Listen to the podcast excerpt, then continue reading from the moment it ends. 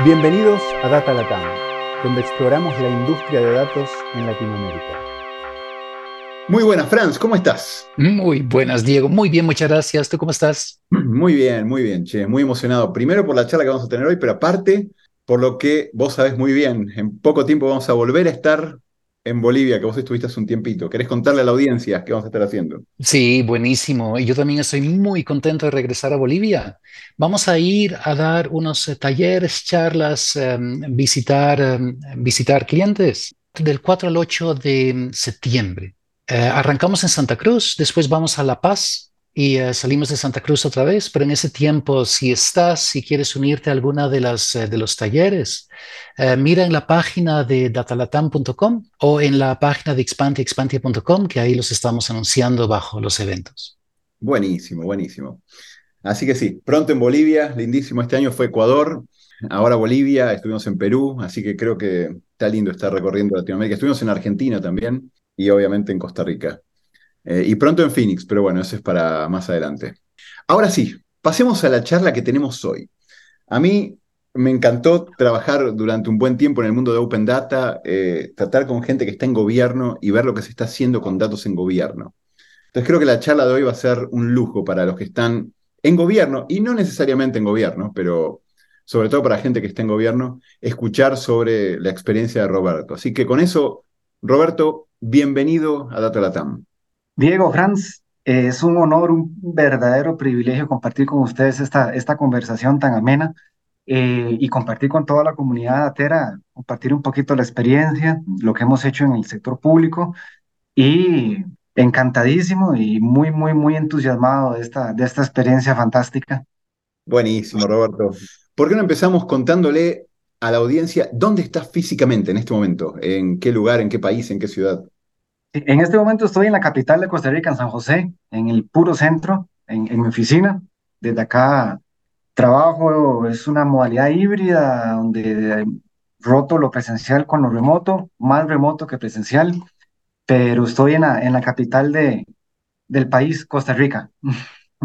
Y contá así, muy breve, ¿cuál es tu rol? ¿Cuál es tu puesto en qué entidad de gobierno? Y ya después vamos a hablar en detalle de todo eso, pero por, para Bueno, yo, yo, yo soy em, profesional de datos y oficial de cumplimiento de una institución que se llama Dirección General de Desarrollo Social Asignaciones Familiares, que está adscrita al Ministerio de Trabajo y Seguridad Social, porque el Ministerio de Trabajo típicamente tiene dos grandes mundos, el mundo laboral, pero también tiene otro mundo social. Y em, esta dirección, conocida como DESAF, administra un fondo de un, fondo, un fondo de recursos públicos para financiar programas de eh, combate a la pobreza, programas sociales de más de mil millones de dólares anuales. Y este fondo se llama Fondo de Desarrollo Social y Asignaciones Familiares. Por lo tanto, entonces, la DESAF administra el FODESAF. Y bueno, acá yo básicamente me encargo de administrar casi todas las bases de datos de, de, la, de la pobreza, bases de datos de carácter presupuestario, bases de datos de beneficiarios, en fin, toda la data que entra a DESAF, pasa por mi procesamiento para generar reportes, insights, información para que los jerarcas de gobierno logren tomar decisiones acertadas respecto al diseño de políticas públicas, estrategias de planes anuales, en fin. Y em, un poco también el seguimiento a informes de Contraloría, informes de carácter de cumplimiento que va muy de la mano con el tema, el tema de los datos. Entonces es, es, un poco una refinería de datos que llamo yo, tomo datos de una inmensa cantidad de fuentes, se procesan para generar productos de datos, básicamente es, el rol que tengo. Mira, acabas de hablar del presente y vamos a hablar mucho más del presente y del futuro también, pero vamos a ir un poquitito al pasado brevemente. Entonces, si leí bien en tu LinkedIn, vos estuviste cinco años en el Ministerio de Trabajo, del 2006 al 2011, después dos años en el Instituto Innova Mardengo, 2011 al 2013, y después ahora ya eh, diez años eh, en esta posición en la que estás, que acabas de describir ahora, ¿correcto? Del, del 2013 hasta hoy, a la fecha. ¿Nos puedes contar, para que la audiencia entienda, ¿Cuál es tu, digamos, qué habías estudiado? ¿Cómo te fuiste acercando a los datos? ¿Cómo te hiciste un superdatero? ¿Cuál fue tu camino? Mi, formación primaria universitaria es finanzas. Yo soy, yo soy financista, allí nací. en, en el mundo académico universitario. E ingresé al fondo, que es básicamente un, un mundo estrictamente financiero al, al, administrar recursos públicos, pero precisamente con el pasar del tiempo eh, empecé a manejar datos porque eh, empecé a descubrir que con la gestión de datos se lograban resultados brutalmente impactantes acá y además de innovadores y además de que ayudaba a mejorar un poco la, la, toma de decisiones de política pública. Y me empecé a inclinar, me salí del highway financiero y salí un poco hacia un exit de la ciencia de datos. Empecé a descubrir que es increíblemente apasionante y se convirtió en, en una pasión increíble, pero realmente el enganche, el clic mío de pasar del mundo 100% financiero al mundo datero fue a través de un curso con, con, con Xpantia, con, con Franz, con vos y con todo el equipo, que en su momento atendí y ahí fue donde yo hice clic con el mundo de los datos y fue un, y yo le llamo un amor a primera vista, que espero que sea un amor eterno, que eh, empecé a descubrir este mundo. Y bueno, hoy por hoy me hago una simbiosis, una mezcla entre el trabajo financiero, pero con un valor agregado en datos que se logran resultados realmente increíbles cuando se tiene eh, eh, insumos pesados de bases de datos de sector público para generar un, un, mejor trabajo. Pero allí empezó y aquí sigo. No sabes qué, qué, honor, y hablo por Franz más que nada, porque sé que esto le, le encanta, pero empezamos a tratar Expantia con el, con el objetivo ese de, potenciar talento de datos en la región, en Latinoamérica, y que ese talento de datos genere impacto. Y la verdad que es emocionante escuchar eso de que tu amor a primera vista empezó con algo que, por lo menos, Expantia de Atlatama aportaron su grano de arena. Y bueno, ver todo lo que has logrado, lo que has hecho es espectacular, es impactante. Así que ahora vamos a hablar un poquito más de eso. ¿Por qué no, no nos contás un poco de, de tu día a día? ¿no? ¿Qué, qué tipo de proyecto? ahora hablaste de las bases de datos, los datos que entran, la reportería que se tienen que generar, las decisiones que se tienen que tomar. ¿Por qué no contás un poquito acerca de tu día a día, qué cosas estás haciendo, algún proyecto que valga la pena mencionar, que, que, que te enorgullezca, si lo querés. Sí, bueno, el, el, el día a día en Desafes es, es increíble porque eh, al, al, manejar una, una enorme cantidad de recursos que se distribuyen en un mercado tan amplio como los programas sociales, eso involucra un universo muy grande de información que hasta hace poquito tiempo era un mundo absolutamente inexplorado por parte no solo de SAP, sino digamos del sector público en general. Entonces yo, yo catalogo mi día a día como un descubrimiento diario, cómo ir, ir poco a poco abriendo brecha en, en, una selva donde se van descubriendo cosas nuevas todos los días y eso es, para mí es, es, es lo realmente valioso. Con la información que se maneja, la forma en que se procesa, y que todos los días se desarrollan cositas nuevas, nuevos proyectos, nuevas iniciativas para generar resultados positivos, se van descubriendo cosas que no se han visto nunca antes. Entonces, para mí, esa sensación de ir descubriendo algo que nunca se ha visto, una visualización, eh, data frames, reportes nuevos, nuevos insights, nuevos descubrimientos, nuevos hallazgos, nuevas metodologías que se pueden aplicar para mejorar, es una cosa que a mí no realmente no me cabe el corazón en el pecho de darme cuenta de que estoy ayudando a que hayan nuevos descubrimientos para que el país mejore, pasito a pasito, pasito a pasito. Entonces, al cabo de muchos pasitos,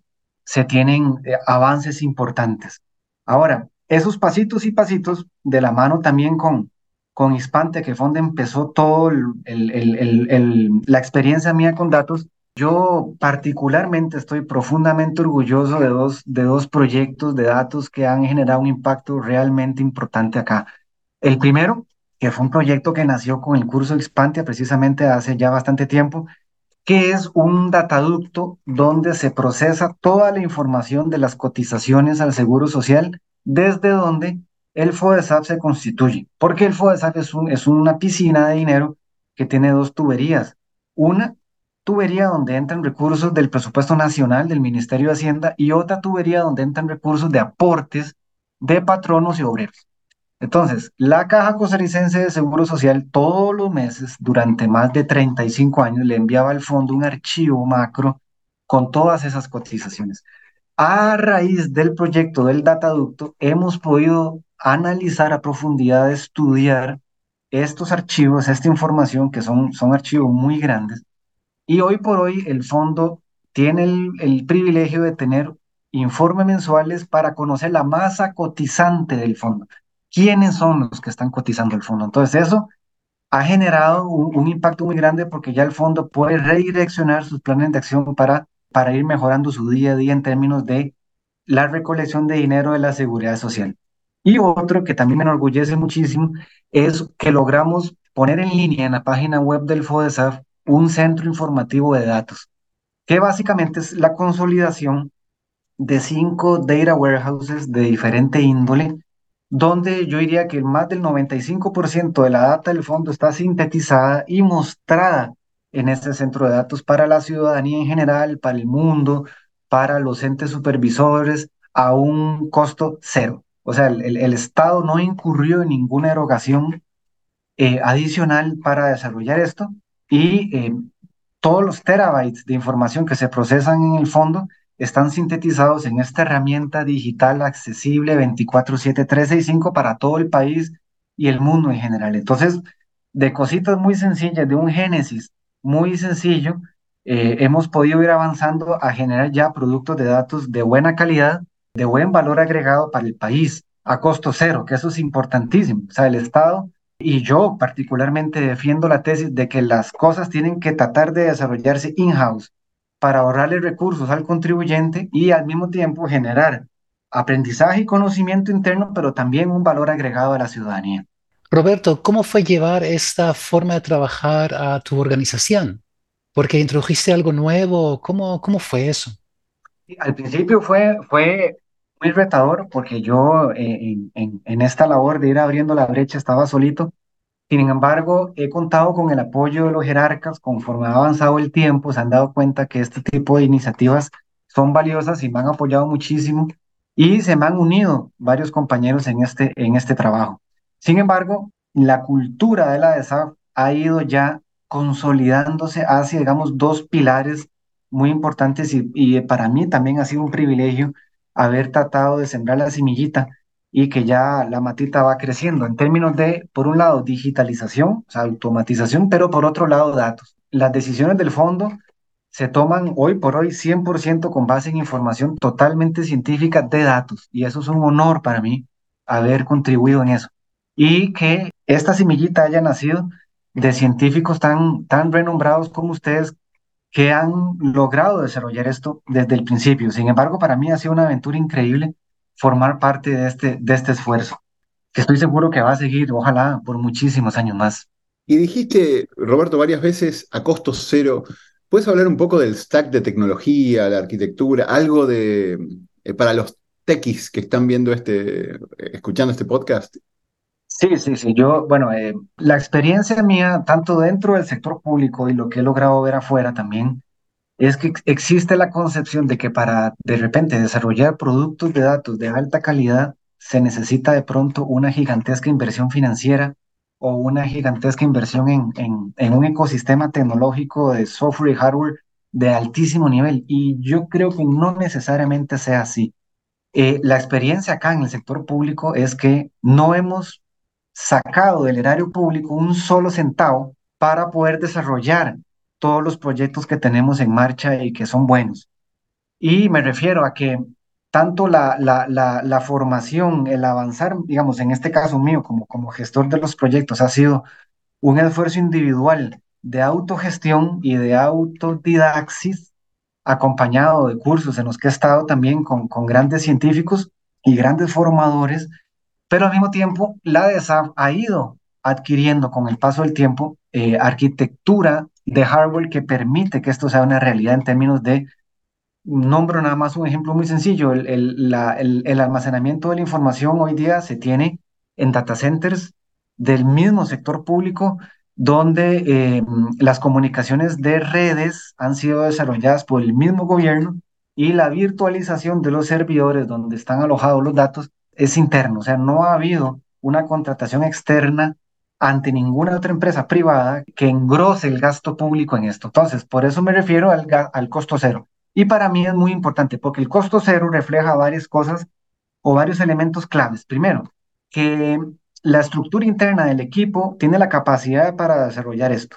Segundo, que el equipo tiene la capacidad de aprender, de mejorar a pesar de los obstáculos. Y tercero, se le demuestra no solo al mismo gobierno, sino al país, al contribuyente, a la ciudadanía, que no es necesario cargar presupuestariamente al país para desarrollar esto. Y los productos están visibles, están allí en línea, la gente puede verlos y eh, es un orgullo gigantesco poder decir que esos productos han sido desarrollados no solo con costo cero, menos con endeudamiento cero para el sector público. Y bueno, no hay techo, el camino no tiene fin, la mejora es continua, pero seguimos avanzando eh, sin hacerle cargos financieros al Estado en ese sentido. Y eh, un doble clic en, cuando hablas de infraestructura, entiendo, eh, data centers de, de gobierno. Cuando hablas de código licenciado o no, contá un poquito más de eso, porque creo que es, es, relevante para la audiencia, sobre todo para gente en gobierno que como vos, con un espíritu heroico, positivo, quieren resolver y mejorar cosas. Es realmente impresionante, Diego y Francis. Bueno, ustedes lo saben mejor que cualquiera por el amplísimo bagaje que tienen el poder del lenguaje abierto a nivel mundial es una de las cosas que a mí me ha impactado más de R, que es el, lenguaje donde he trabajado he invertido la mayoría de mi tiempo. También he trabajado en Python, pero la experiencia con R es realmente increíble, donde por medio de una herramienta de acceso libre, global, universal, se logran desarrollar este tipo de productos. En este caso, el tratamiento de la información proviene de las diferentes fuentes, se procesa en R, también lo procesamos en Python, también se procesa en SQL para generar los outputs que generamos. Pero es importante que la audiencia se, se, se, se convenza de que en este caso R como punta de lanza del desarrollo abierto, del compartir información, de socializar el código, de socializar herramientas de uso universal, generan impactos brutalmente importantes, no solo en organizaciones privadas, sino en el gobierno, en un país como Costa Rica que está luchando por, por mejorar todos los días en el mundo tecnológico. Y gracias a R en ese sentido, gracias a la ciencia de datos como punta de lanza, como herramienta, le podemos decir al gobierno que no es necesario el licenciamiento costoso de software, sino que a través de estas herramientas no solo se construyen estos productos, Diego, este, mira, y he logrado socializar con gente tanto dentro de Costa Rica como Allende, afuera, eh, las experiencias que he tenido, el código, al mismo tiempo que me retroalimento de lo que se hacen, de lo que se hace afuera, de lo que están haciendo. Es increíble. Entonces, el enamoramiento mío va por el hecho de que con una herramienta como R, gratuita, accesible, se logran resultados impactantes y al mismo tiempo de que puedo aprender de cosas mil veces más complejas y eh, mil veces más aceleradas que las que yo hago, ¿verdad? gente que sabe más que yo, para poder nutrir lo que yo hago y ayudarle un poco más al país. Y ahí, bueno, Roberto, vos sos un gran ejemplo, eh, no solo has aprendido vos y has estudiado, eh, has a conferencias, has ido a, presentar el caso. Yo creo que hay mucho, eh, mucho de lo que haces vos, no porque estés vos acá, pero es, es ejemplar, porque poder escribir el caso, poder ir y comentarlo en conferencias, poder recibir retroalimentación que te permite después a vos pensar en cómo mejorar, es parte de ese ciclo virtuoso. Entonces es el, no solo el código abierto y usarlo y usarlo de forma inteligente y mezclarlo para armar arquitecturas lógicas, sino abrir el caso al mundo, contarlo y recibir retroalimentación. Y creo que eso son dos cosas que has hecho tremendamente bien.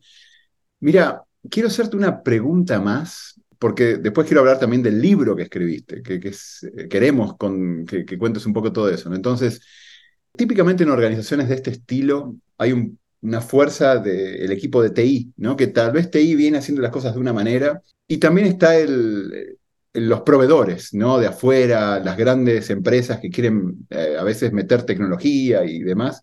Entonces, ¿cómo fue eso para vos? Porque tenés que lidiar con lo que ya viene trayendo TI, tenés que lidiar también con los proveedores que vienen a ofrecer cosas que a veces son no necesariamente código abierto. Entonces, ¿cómo fue navegar eso para vos en DESAF?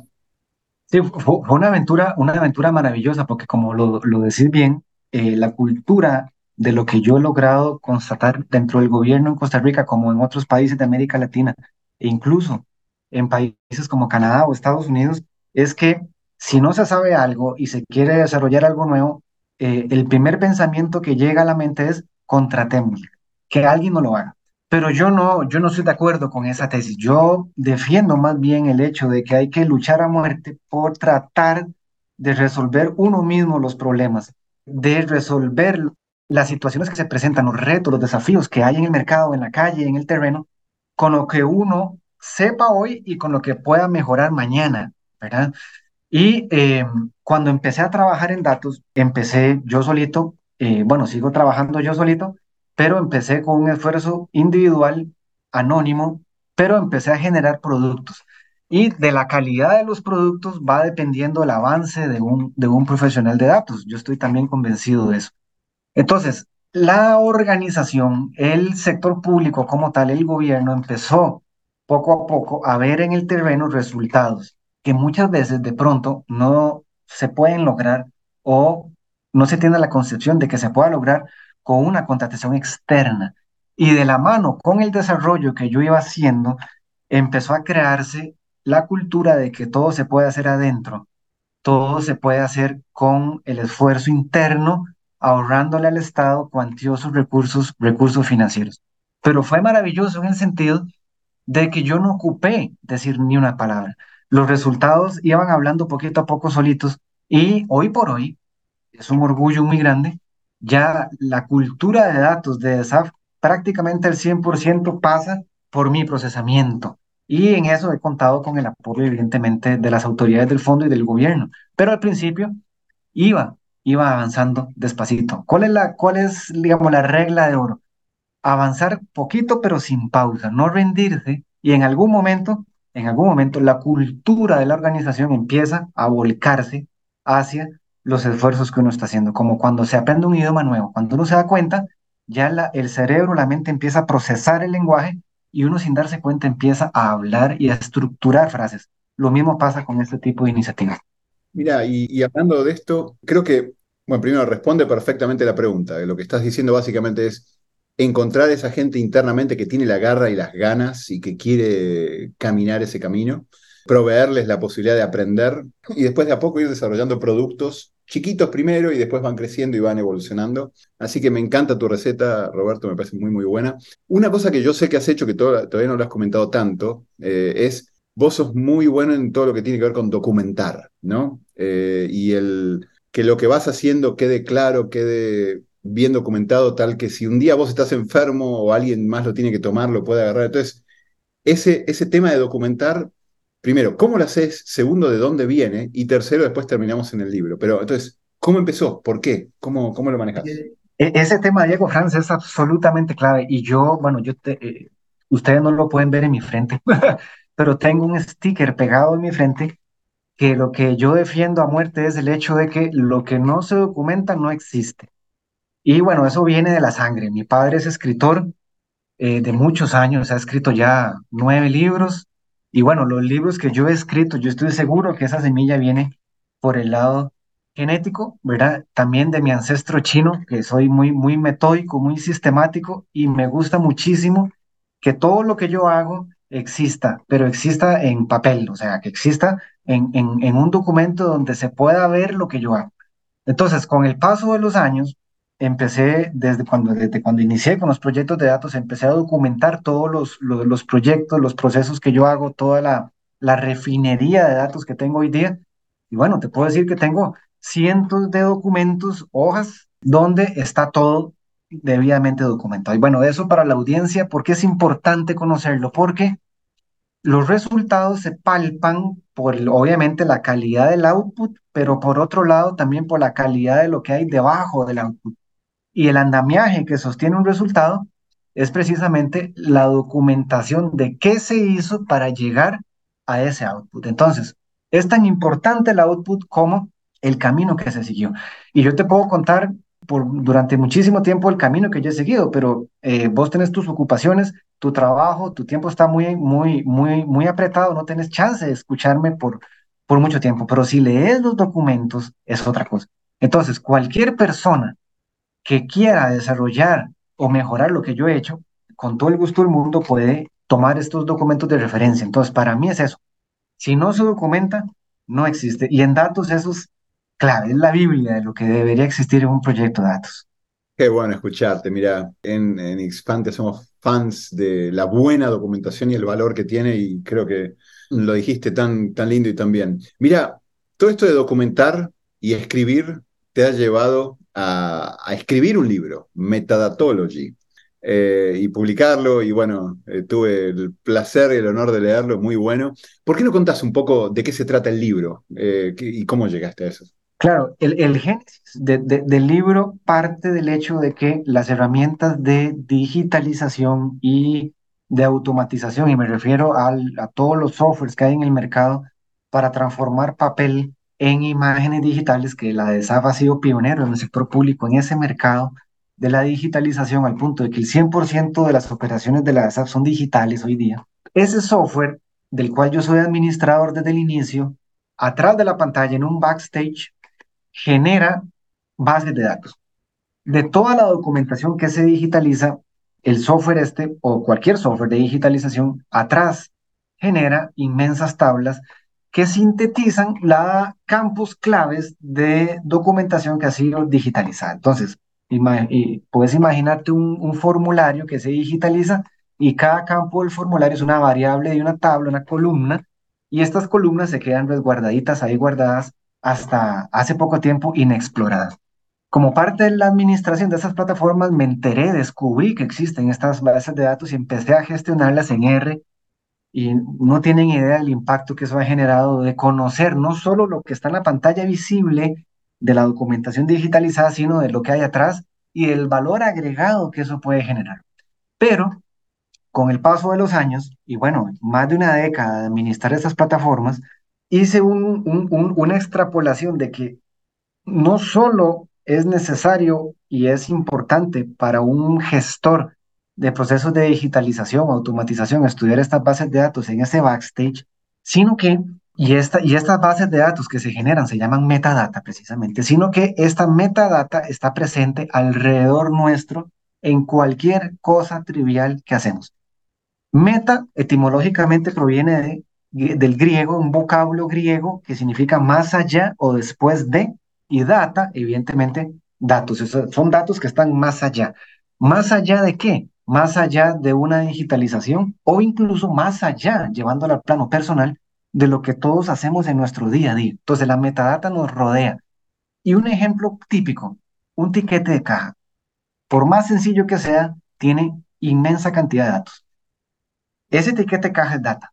Si yo logro llegar a mi casa y digitalizo un poco, extraigo las variables más importantes de ese etiqueta caja, evidentemente eso se transforma en metadata. Entonces, datos de datos. Entonces, la metadata, muchos expertos la catalogan como datos de datos, pero yo voy un poquito más allá y es el espíritu del, del libro que, que, acabo de, escribir y publicar. Cualquier persona, Franz, vos, cualquier persona que nos está escuchando en, en, en Costa Rica o en América Latina puede darse cuenta de que la metadata está en todas partes en lo que yo hago, en lo que yo compro, en mi rutina diaria, en mis tareas, en mi trabajo diario, en mi laptop, en mi oficina, en mi carro, en mi aula universitaria, en mi taller con mis estudiantes, en fin, la metadata está en todas partes. Y entonces la metadatology, en lo que, a lo que trato de desembocar es que esta nueva disciplina que propongo es que las personas pueden extraer datos de su vida laboral, profesional, diaria, trivial, para generar valor, al igual que lo ha hecho de SAF, de extraer la data de la información que ha sido digitalizada y generar valor. Entonces hay dos islas. Una isla, la experiencia en el sector público, y un puente que se construye hacia la vida personal de cualquier persona en el mundo que pueda tomar datos de su vida diaria profesional para generar un valor. ¿Para quién? Bueno, para uno para su trabajo, para sus superiores, para su país, para su gobierno, para su familia, para sus amigos, para sus colegas, para su red, para Data Latam, en fin. Entonces, el potencial es ilimitado. Los datos acá no se ven, pero están alrededor mío todos los días, 360 grados, 24 horas al día. Es un asunto de ponerse unos lentes que se llaman metadatology para visualizarlos en 3D extraerlos y generar un valor. Buenísimo, buenísimo. Mira, en el, en el podcast vamos a publicar el, link del libro. Ahí das incluso algunos ejemplos, hay un poquito incluso de, diagramas. Y, creo que sí, el, el lograr entender el valor del, de, los, de la información acerca de los datos eh, es una. Eh, sí, tiene mucho potencial de, de generar otros productos de datos que sean de valor. Así que buenísimo. Mira, eh, vamos llegando hacia, hacia el final de nuestro podcast, porque si no se nos extiende demasiado, pero quería preguntarte algo que típicamente preguntamos a, quienes vienen aquí a Datalatam y es, ¿cómo haces para mantenerte al día? ¿Cuáles son tus mecanismos para estar en lo último o para poder explorar, sí, otras cosas nuevas que podés querer ver y conocer? ¿Qué, qué haces? ¿A dónde vas? ¿Qué conferencias? ¿A quién escuchás? ¿Qué lees? Claro, son dos dos pilares para mí fundamentales. Primero, la participación en cursos de científicos y profesionales de datos eh, en Costa Rica, América Latina y sobre todo Estados Unidos, donde están mis principales socios académicos. Trato de estar con ellos en la máxima cantidad posible de cursos y talleres posible. Para mí, aprender de las experiencias del primer mundo eh, es absolutamente clave para extraer enseñanzas para mí mismo. Y segundo, para mí ha sido un elemento clave, vos lo dijiste al inicio, eh, son eh, la competencia por conferencias para socializar lo que yo hago y competir con mis trabajos y también participar en estas conferencias para extraer todo lo valioso, lo valioso que se hace. Amistades, más que amistades, mentores y más que mentores son personas que yo profundamente admiro. Bueno, todo el equipo de Expante, por un lado, mi gran amiga en Argentina, Janina este, Bellini Saibene a través de metadocencia, a través de R Ladies en Argentina, me han ayudado muchísimo, he aprendido muchísimo. Eh, lo que hace, por ejemplo, Paula Moraga con, con, con los, eh, los mapas geoespaciales desde, desde Arabia Saudita, eh, las universidades donde he tenido el privilegio de participar socializando mis trabajos en Estados Unidos, y más recientemente eh, estoy participando en un blog de una firma de corredores de bolsa en Estados Unidos donde me abrieron las puertas para socializar mis trabajos. Entonces, una vez al mes genero paper para participar con internautas, con dateros en Estados Unidos y en el mundo sobre cómo se puede ligar el rollo financiero con el rollo de datos. En fin, pero esos dos pilares para mí son claves.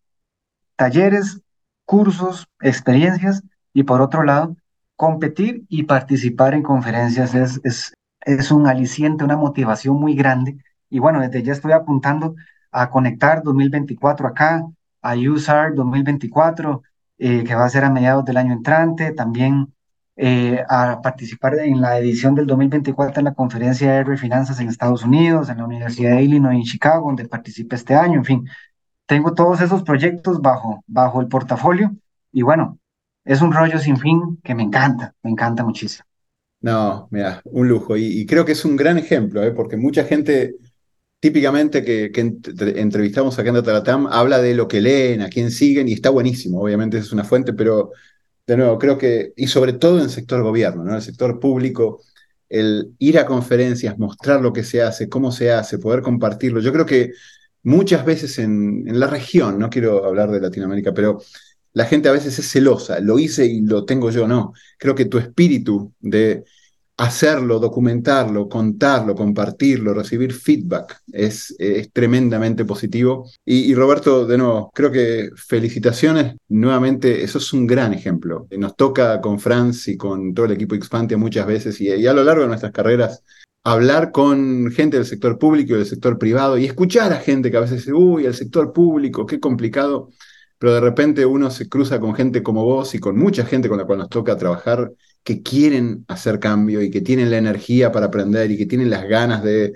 compartir para seguir aprendiendo y documentar para, para que eso se mantenga en el tiempo. Así que, de noche, sos uno de esos héroes del sector gobierno que me encanta, que nos encanta. Eh, yo, simplemente estoy, estoy subido en hombros de gigantes. Yo simplemente estoy tomando las enseñanzas de gente que ya pasó por ahí que sabe mil veces más que yo. Yo simplemente estoy tratando de, de solucionar problemas diarios con lo que ellos ya hicieron. Entonces, es un asunto de que yo soy más bien un privilegiado de poder utilizar las herramientas que ya genios anteriores ya han pasado por ahí. y bueno, aprender de las experiencias de ellos. Para mí, no me cabe el, el orgullo en el pecho de poder socializar en este, en este podcast lo, lo, poco que he ido desarrollando y aprendiendo de verdaderos próceres. Yo los llamo así, son héroes próceres que se han encargado de desarrollar y poner al, al servicio del mundo herramientas de primer mundo.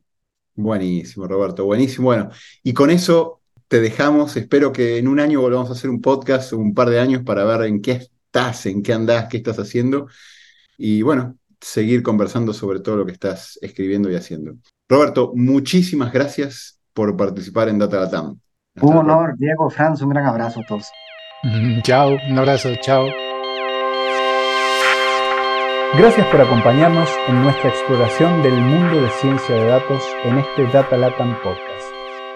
Cada dos semanas encontrarás un nuevo episodio en datalatam.com o iTunes. Si te gustó este podcast, déjanos comentarios en Facebook.